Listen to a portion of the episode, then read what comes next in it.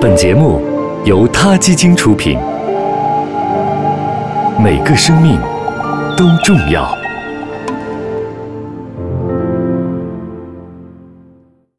欢迎收听今天的他 Radio，获取每天最新节目推送，请关注他 Radio 微信公众号。不仅有音频文字版，还有更多关于动物的精彩资讯哦。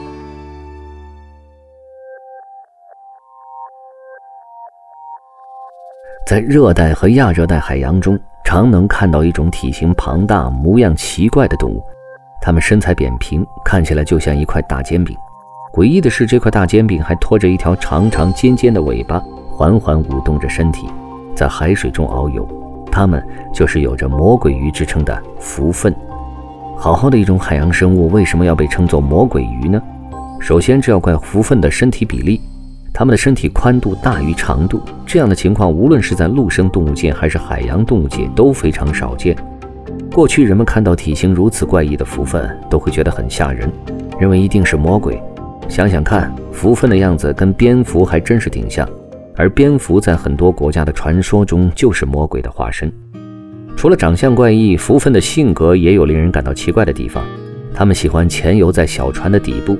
然后用身体的两翼敲打船底，发出呼呼啪啪的响动，这让船上的人惊恐不安。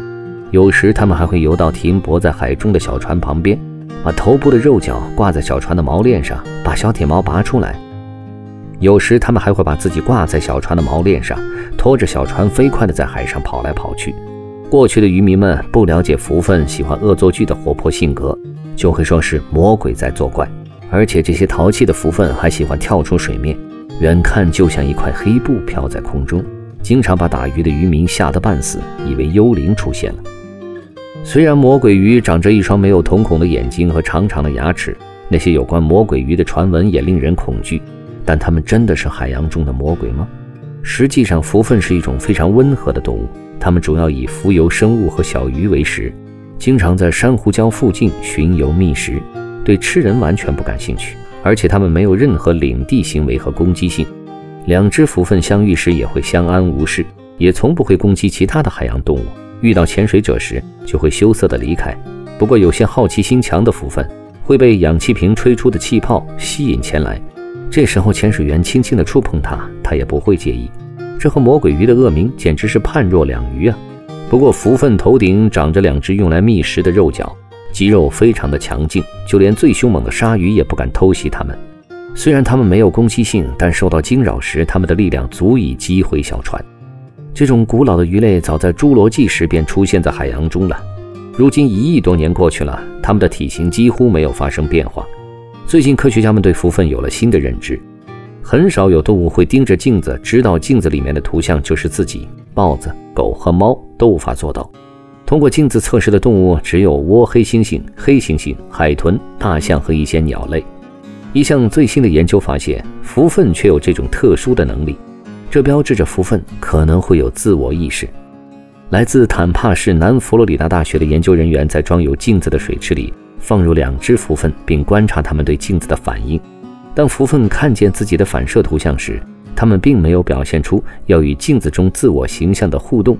如果他们把镜子中的形象当作其他动物，就会那样做。相反，蝠鲼会反复在镜子前挥动两翼以及转圈，这表明他们知道，当自己运动的时候，镜中的形象也会运动。蝠鲼还会在镜子前吹泡泡。研究人员说，此前从未观察到其他鱼类的这种类似的行为。考虑到这种行为反应被认为是黑猩猩存在自我意识的证据，蝠鲼的这些行为强烈表明它们存在自我意识。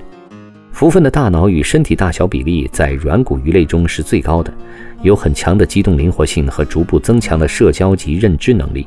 潜水者曾举出不少例子：当蝠鲼被鱼线缠住时，他们会配合和接受人类对他们的救援；有些受伤的蝠鲼甚至会主动求助。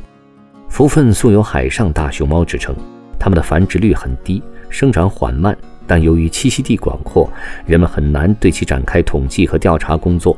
因此，蝠鲼的野生数量一直不为人所知。过度捕捞和栖息地受污染已经明显对蝠鲼的种群造成了危害。国际自然生态保护联盟已经将蝠鲼列为濒危物种。